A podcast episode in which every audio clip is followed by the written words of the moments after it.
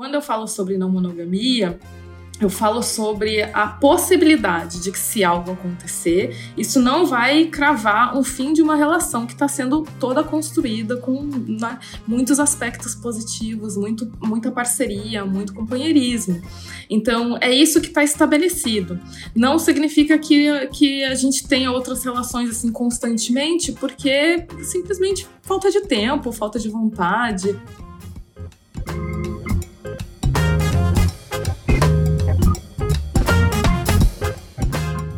Você já pensou em propor um relacionamento aberto, não monogâmico, para sua parceira ou parceiro? O assunto aparece cada vez mais nas tendências de busca da internet e vira e mexe surge alguém novo nas redes compartilhando experiências, escolhas, as dificuldades e as vantagens desse tipo de relação. Porque a verdade é que não existe um único jeito de se relacionar dessa maneira. Para falar sobre o tema, a convidada de hoje é a Mayumi Sato. Ela é colunista do Universal Wall, onde escreve sobre sexualidade e já participou de um TEDx falando sobre relacionamento não monogâmico. Eu sou Luara Calvenic e este é o podcast da semana.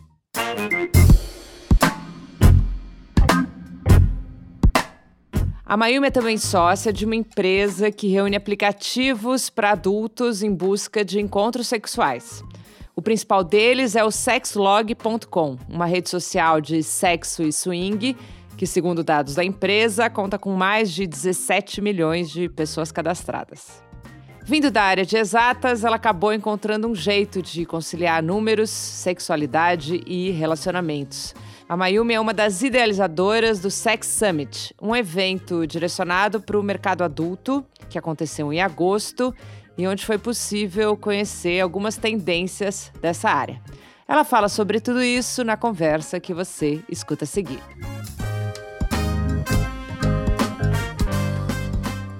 Mayumi, muito obrigada por estar aqui com a gente hoje no podcast da semana.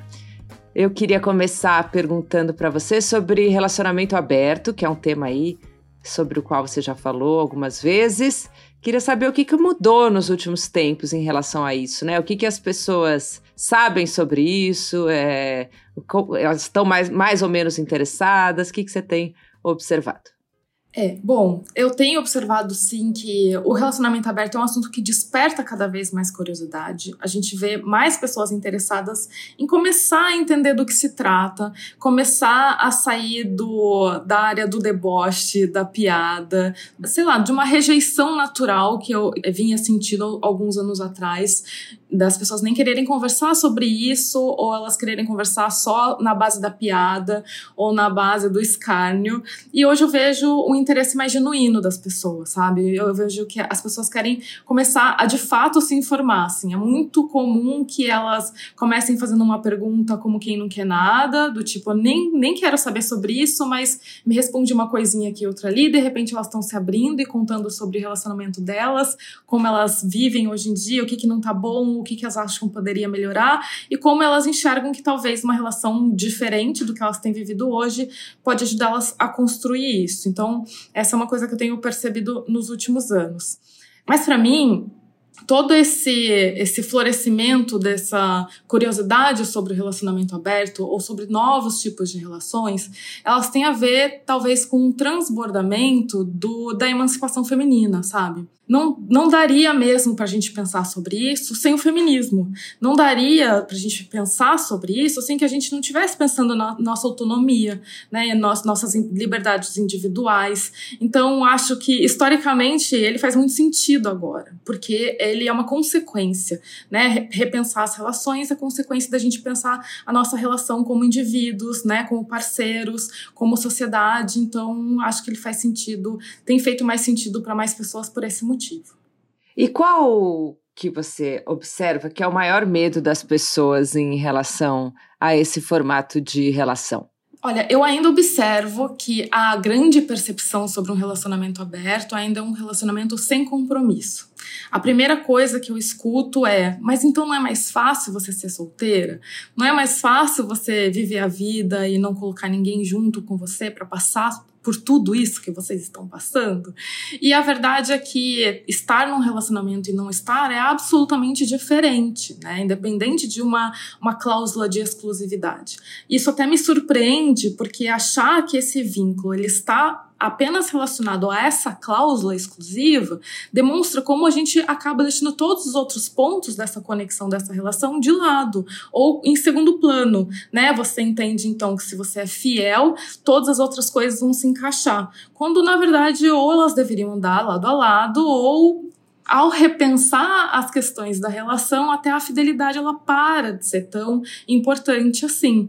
Eu gosto de pensar na, na questão da lealdade, né? E a lealdade, ela tá mais vinculada a valores que você vai construindo junto com as pessoas com quem você se relaciona e que vão respeitando as suas individualidades e que a partir daí vocês dizem, beleza, é assim que a gente vai viver agora, então estamos sendo leais, né, aos nossos preceitos, ao que a gente acredita que é a melhor forma de viver e não necessariamente é uma regra imposta e que talvez possa funcionar para algumas pessoas, mas que, né, como toda regra, não vai funcionar para todo mundo, né? Então, eu vejo que é esse medo de estar numa relação que talvez gere muita insegurança, é uma relação que talvez você ache que a pessoa não vai estar tá lá quando você precisar, que ela não vai te respeitar quando você tiver, né, pedir por respeito, pedir por tempo, pedir por espaço, etc. Mas é exatamente o contrário. Acho que numa relação que não segue os preceitos fechados da, da monogamia, você acaba tendo a sua individualidade mais respeitada e, portanto, você constrói algo que está mais relacionado mesmo à sua forma de viver, à sua forma de, de ter afetos, né? Também.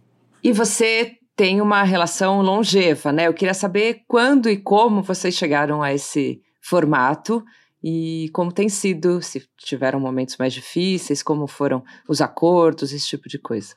Sim, sim. Eu tô numa relação hoje de 11 anos, né? Já vai fazer 12 daqui a pouco. Bastante tempo. E, bom, a gente, sem, antes mesmo de, da gente se relacionar, eu já falava muito sobre isso, já era um tópico na minha vida, então assim que a relação começou a se estabelecer, isso foi algo que a gente conversou e foi criando né, as nossas regras, o nosso jeito de viver, de se relacionar.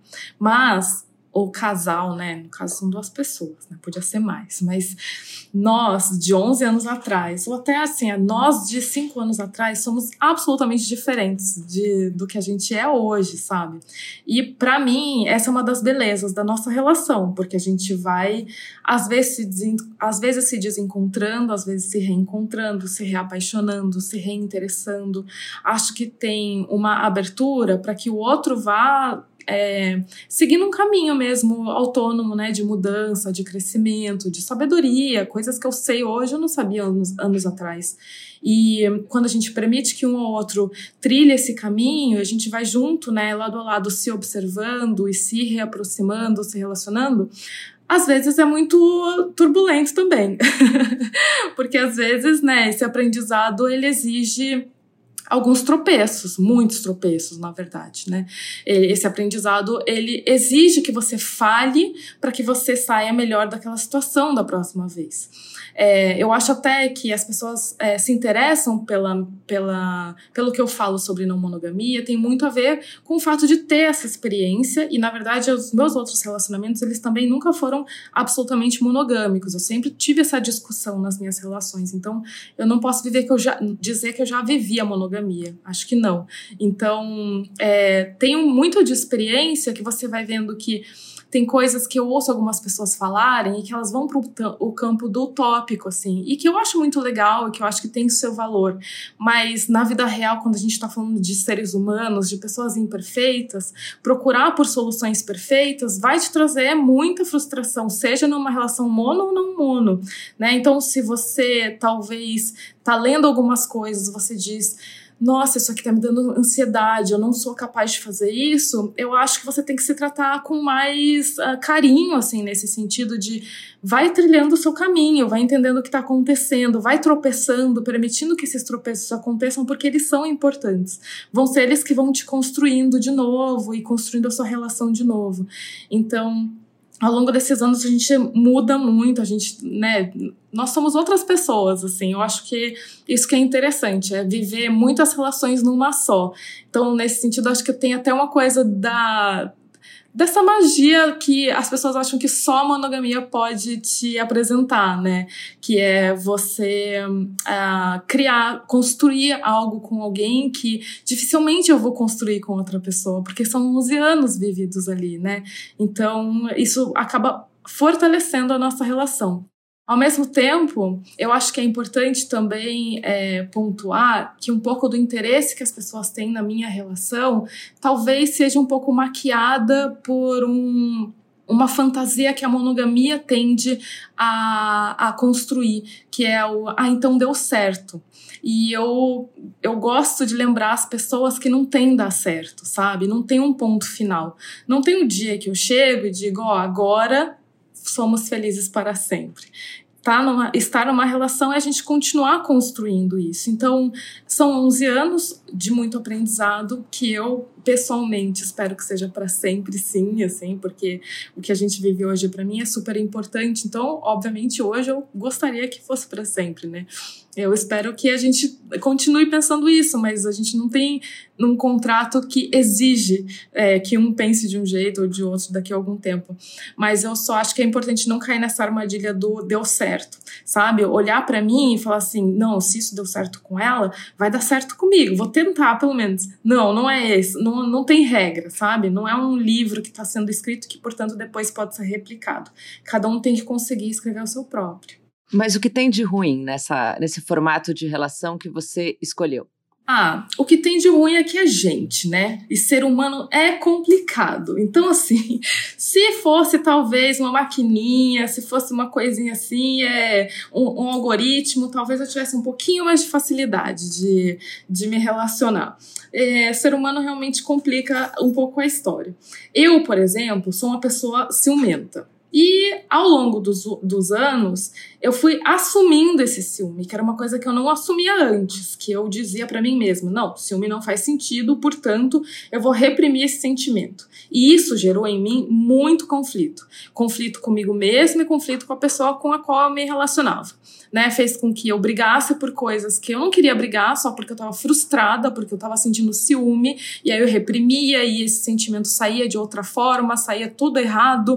E, enfim, eu demorei muitos anos para entender que eu precisava colher esse sentimento também. Que apesar de, teoricamente, ele não fazer nenhum sentido e eu é, rejeitar esse próprio sentimento, ele está lá. E, portanto, o melhor que eu tinha que fazer é acolher, entender, me acalmar, conversar com meu companheiro justamente quando eu não estou com ciúme, para quando eu entrar nessa, nessa noia ele também me entender. E aí hoje as coisas estão muito mais tranquilas. Não estão totalmente calmas, né? Porque é isso, a gente é uma, uma praia onde o mar às vezes está baixo, às vezes está alto, ondas grandes, ondas pequenas, vai e volta, mas tem uma, um processo de autoconhecimento aí necessário para passar por isso também.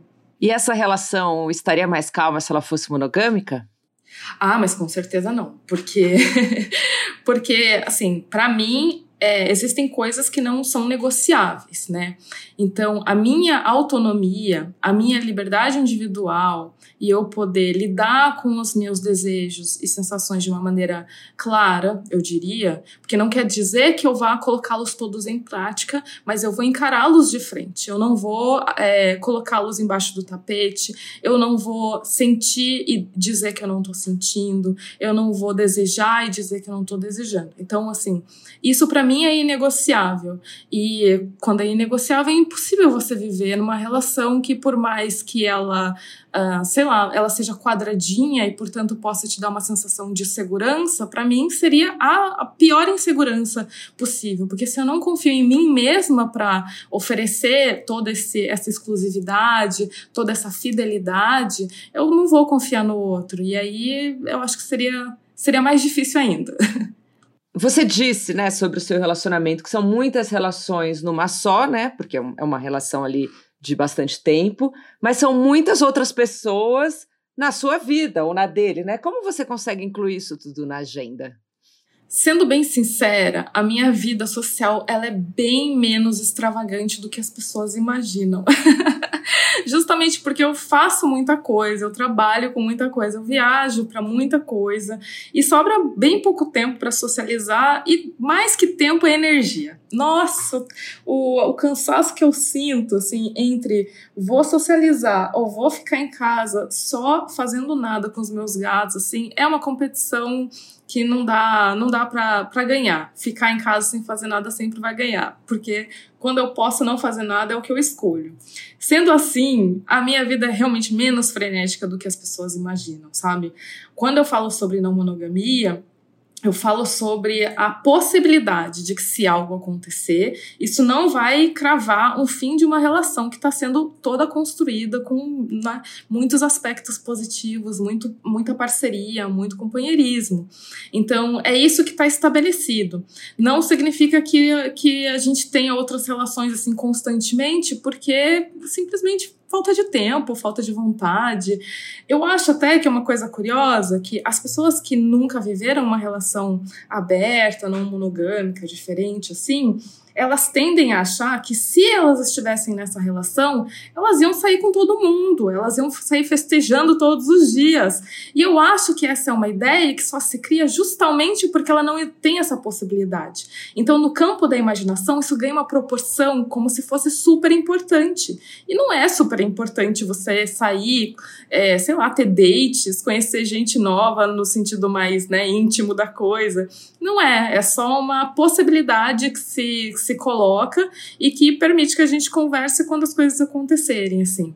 Ao longo de 11 anos, obviamente, a gente teve experiências e experiências até que demonstraram que existe um limite de energia, de, de demanda que eu não sou capaz, talvez, de entregar e que por isso mesmo eu acabo mais vinculada. Eu, eu acabo tendo essa relação que ela tem, ela tem demanda mesmo, né? E que eu e que, como energia é, limitada, eu vou acabar estabelecendo algo mais muito mais fixo e firme com ele por falta de tempo de ter de criar essa, essa relação com outras pessoas, mas no fim das contas é isso, né? A gente vai ficando sem tempo e precisa priorizar o que é importante. Então, é, não tem tanta festa assim não, viu?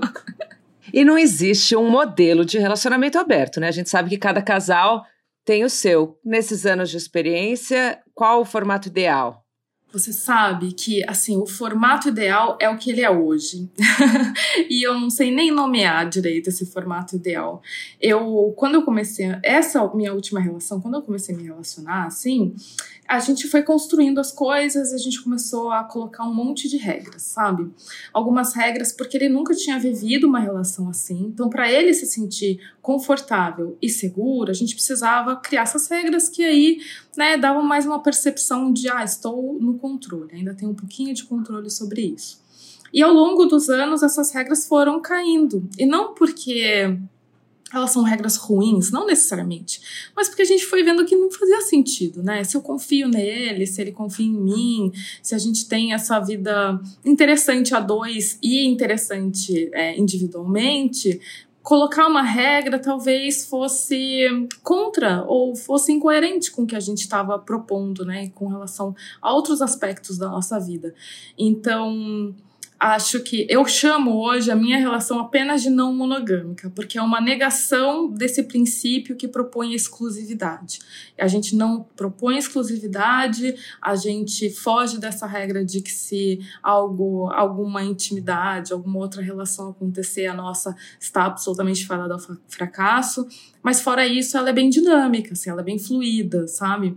Tem, eu entendo que há outras nomenclaturas e às vezes, você sabe que até apesar de falar muito sobre isso, eu mesma às vezes preciso pesquisar, sabe? As pessoas falam, ah, mas qual que é a diferença entre, sei lá, anarquia relacional e não monopolítica? Não sei. não sei, eu vou te indicar umas arrobas, elas podem te dizer, porque o meu jeito de me relacionar, eu, como piada, eu chamo de não monogamia festiva. Porque uma não monogamia é mais que eu enxergo como uma dança. né? Não é uma festa no sentido mais de arruaça, mas é uma, uma dança, em que eu e as pessoas com as quais eu estou me relacionando, a gente vai dançando, às vezes pisando um no pé do outro, às vezes um conduz, às vezes o outro conduz, e a gente vai se entendendo.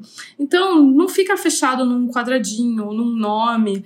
Eu não me enxergo muito nessas, nessas nesses labels, assim, sabe? Eu me enxergo mais nessa não monogamia festiva que a gente vai dançando, às vezes tropeçando, dando risada, às vezes ficando bravo um com o outro, as coisas vão dando certo. Mas tem é, pessoas que se dedicam, né, numa parte mais teórica da não monogamia e que eu acho que também pode fazer muito sentido para outras pessoas que podem se sentir talvez mais seguras de estabelecer um nome, de dizer é isso que eu vivo, não é aquilo. Talvez para algumas pessoas é, isso também dê uma sensação boa, assim. Então pode ser, pode ser legal. Você pesquisa muito o assunto, então indica aí algumas coisas para o nosso ouvinte. É, eu pesquiso bastante porque eu acho que é um aprendizado que vai se construindo, nunca acaba, nunca chegou no momento em que eu digo já sei de tudo. E tem muita gente interessante, inteligente falando sobre isso, sobre outras perspectivas que não as minhas e que podem agregar muito a esse conhecimento. Uma delas é a GNI, que é o arroba.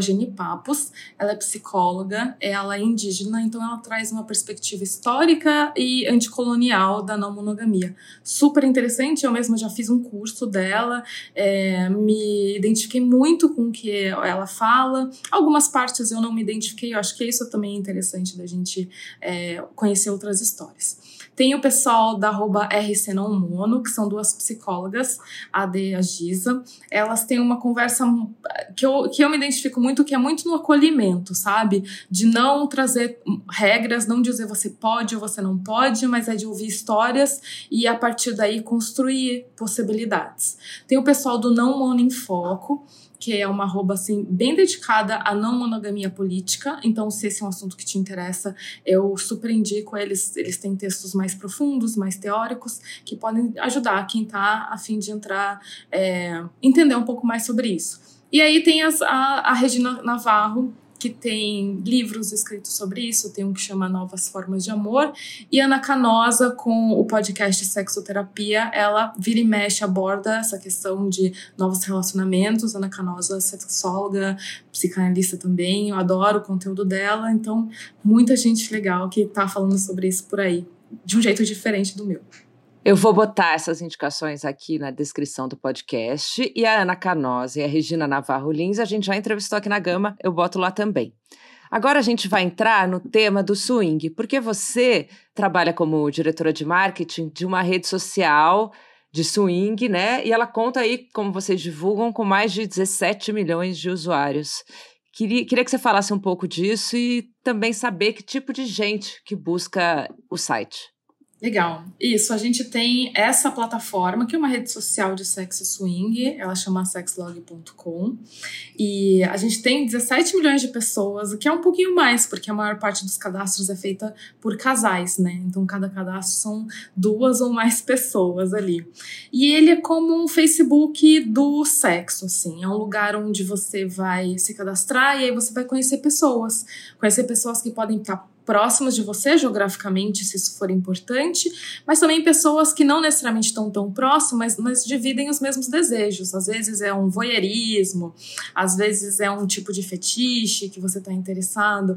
E a nossa proposta, apesar do swing ela não ter relação com, a, com relacionamentos abertos e liberais, porque você pode ter um é, ir ao swing ou praticar o swing e tá num relacionamento absolutamente fechado, né? Isso não, uma coisa não está relacionada à outra. Mas a nossa proposta sempre foi construir um lugar onde as pessoas pudessem fazer as coisas sem, é, sem mentira, sem ir para o lado de infidelidade. Não é isso que a gente prega. A gente gosta que os casais entrem juntos, sabe? Que eles tenham experiências juntos, cada um no seu ritmo, mas que aos poucos eles vão entendendo que eles têm mais afinidades do que eles imaginam. Ou eles podem construir mais afinidades do que eles imaginam, até na sexualidade. Então a gente tem histórias super incríveis, assim, de casais que tem um que é bem emblemático, que a esposa pegou o, o marido, assim, assistindo uma live no Sexlog, e aí ela ficou super brava. E aí, depois que passou o momento bravo, ela falou assim: agora sou eu que vou usar esse aqui. Hoje você não vai usar, eu que vou. E hoje em dia eles usam juntos. então é isso, eu acho que tem uma coisa de construção de, de companheirismo ali também, sabe? E construção talvez de um meio de de coleguismo. Tem pessoas que acabam se relacionando primeiro por, por atração sexual, mas depois viram pessoas que convivem na sua casa, que você faz churrasco. Então tem muitas histórias interessantes nesse sentido. Ou, até alguns anos atrás, o nosso público era predominantemente de casais que vinham já do swing né? E eles eram, é, ainda são, né, pessoas com faixa etária a partir de 30, 35 anos. Mas nos últimos anos, a gente tem percebido a entrada de casais cada vez mais jovens e que não necessariamente tiveram a primeira experiência já num swing, né? Já foram transar com outras pessoas. Não, são pessoas que talvez ouviram falar de, ah, o que é homenagem, né? O que será, como que será que é transar com duas pessoas na cama, etc. E aí, juntas, elas começam ali a explorar esse ambiente e entender o que elas gostam de fato fato, o que elas não gostam. E então a gente tem visto esse público se renovar cada vez mais e é, não necessariamente ser aquele público que já sabe o que é swing ou já foi ao swing. É bem diverso, na verdade. Ótimo. E seguindo um tema na sua coluna do Universo Wall, o que, que os casais analisam na hora de escolher um terceiro integrante ali para o swing?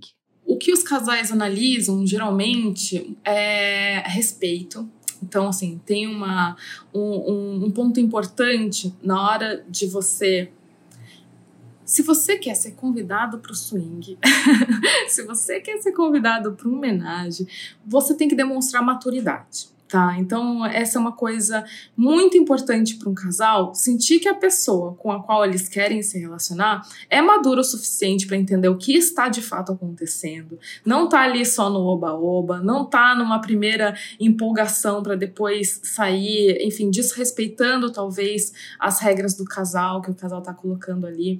Então, tem essa coisa do respeito com uma, um, algo muito importante, né, para estar tá nesse meio mesmo, até uma coisa que os casais contam pra gente é que, em geral, festas liberais, festas de swing e tudo mais, são festa em que, festas em que as mulheres se sentem muito mais respeitadas do que festas tradicionais, que você vai e, e agarra aqui, agarra ali, pega não sei onde sem consentimento, e isso não é permitido nesses, nesses ambientes mais liberais, né? Aí tem, bom, comunicação é muito importante, então saber dizer o que se quer, saber também, acho que se comunicar não necessariamente com palavras, mas às vezes você tá com um casal e conseguir olhar e entender o que tá acontecendo, se tá numa situação boa, se tá, de repente tem um desconforto acontecendo. Então, essa é uma coisa que são pontos importantes, assim, se você tá afim de ter uma diversãozinha, precisa pensar nesses pontos mais, mais sérios antes, entender se você está preparado.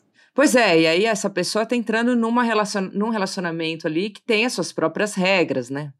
Isso, exato. Então, a questão da maturidade, nesse sentido, é o mais importante, né? Porque é uma pessoa que demonstra que vai. É, que está de acordo com as regras que estão sendo colocadas ali, algumas explícitas, outras implícitas, mas nem por isso menos importante, né? E é uma pessoa que depois, né, que tudo acontecer, que a festa acabar, vai respeitar também o momento das pessoas que estão ali, né? Às vezes é indo embora, às vezes é se comunicando melhor, às vezes é estabelecendo um contato, porque tem pessoas que vão ficar chateadas se você apenas, né, participar da, da farra e depois nunca mais entrar em contato.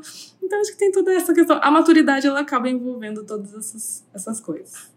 E Mayumi, você faz uso de dados aí, né, com a sua profissão para identificar tendências de comportamento relacionadas à sexualidade. O que, que você tem observado de mudança nesses últimos tempos?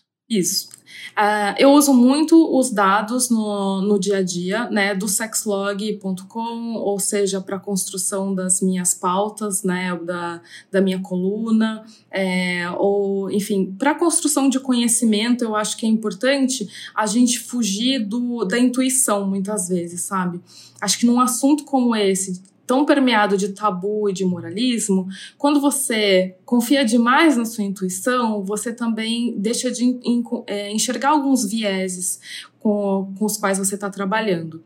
Com os dados não significa que esses vieses são eliminados, mas pelo menos você tem uma percepção um pouco mais clara do que, que você está lidando e até você tem acesso a alguns dados não intuitivos que fazem você repensar e até tomar novas decisões.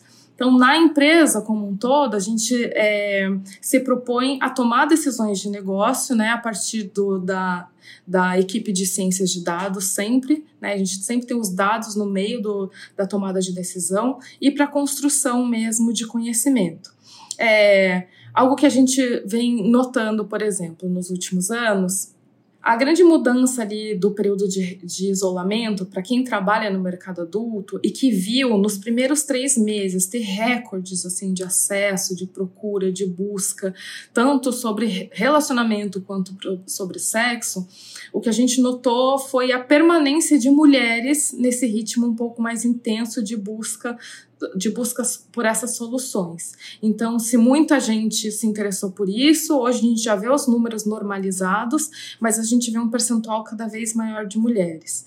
A gente está falando, por exemplo, de vibradores, né, de lubrificantes, a gente está falando de aplicativos para realização de homenagem, para consumir conteúdo mesmo, né, talvez uma nova pornografia que está sendo é, disponibilizada por produtoras com um viés mais moderno, feminista, etc., a gente vê mulheres consumindo muito esse tipo de conteúdo e essas soluções e a gente percebe que elas não voltaram às patamares anteriores. Elas continuam com volumes altos porque, de repente, elas descobriram que existem coisas sendo feitas para elas. E é isso que a gente se propõe a fazer no Sex Summit também, que é reunir todas essas pessoas que estão repensando o mercado adulto e que estão olhando para esse mercado de uma forma bem profissional, assim, utilizando dados para tomada de decisão, para construção de soluções para as pessoas, né? Em geral, até é, essa foi a nossa segunda edição do, do Sex Summit esse ano, e é um evento predominantemente feminino. E eu não tenho que fazer esforço nenhum para que isso aconteça, porque as diretoras, as fundadoras, as mulheres que estão pensando em tecnologia, estão pensando em mercado adulto, elas estão se destacando assim com projetos e negócios muito relevantes, sabe? Que vêm se, se tornando bastante fundamentais assim. Então, nesse evento, o que a gente faz é reunir pessoas que estão repensando para a gente até olhar para frente e falar assim, tá, o que, que vem por aí? O que, que a gente precisa se preparar, né? Quais são as mudanças que a gente já pode prever? Uma das mudanças ao longo desses últimos anos é um reposicionamento do mercado adulto, que antes era um mercado que só falava de prazer, sexo e orgasmo, pra, para um mercado que fala sobre autocuidado né? Um mercado que fala sobre autoconhecimento, um mercado que fala sobre muito sobre body positive, né? De você olhar para o seu corpo, entender que é esse o lugar que você vai morar para sempre, para todos sempre ele vai estar tá com você. Então, que tal entender dele um pouco mais? Que tal é, curtir ele um pouco mais e a partir daí até ajudar outras pessoas com as quais você se relaciona a entenderem ele um pouco mais também, né? Então, se antes um lubrificante, um vibrador era vendido vendido apenas num sex shop escurinho, no fim da rua, com uma porta discreta, hoje ele já está sendo comercializado em grandes redes de varejo do lado da skincare, assim, do lado do creme para os olhos. E faz super sentido isso, porque se a gente precisa se lembrar constantemente de que é preciso ter momentos de autocuidado, de curtir mesmo a sua própria experiência, é, curtir algo mais íntimo, por que não incluir aí o seu corpo inteiro, né? Incluir aí novas possibilidades. E é nisso que a gente vem trabalhando também. Muito bom, Mayumi, muito bom falar com você. Obrigada. Ai, foi ótimo. Adorei. Obrigada a você.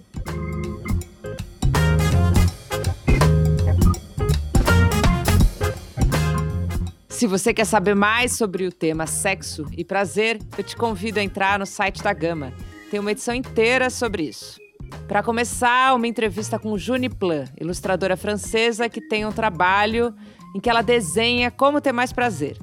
Você encontra ainda nessa edição escritores indicando seus títulos eróticos prediletos para alimentar e aguçar fantasias e prazeres. tem ainda uma reportagem sobre a vida sexual dos astronautas e, para terminar, o bloco de notas, com dicas e referências da redação. Nas plataformas de áudio como Deezer, Spotify, no site da Gama e no YouTube, você pode ouvir o podcast da semana.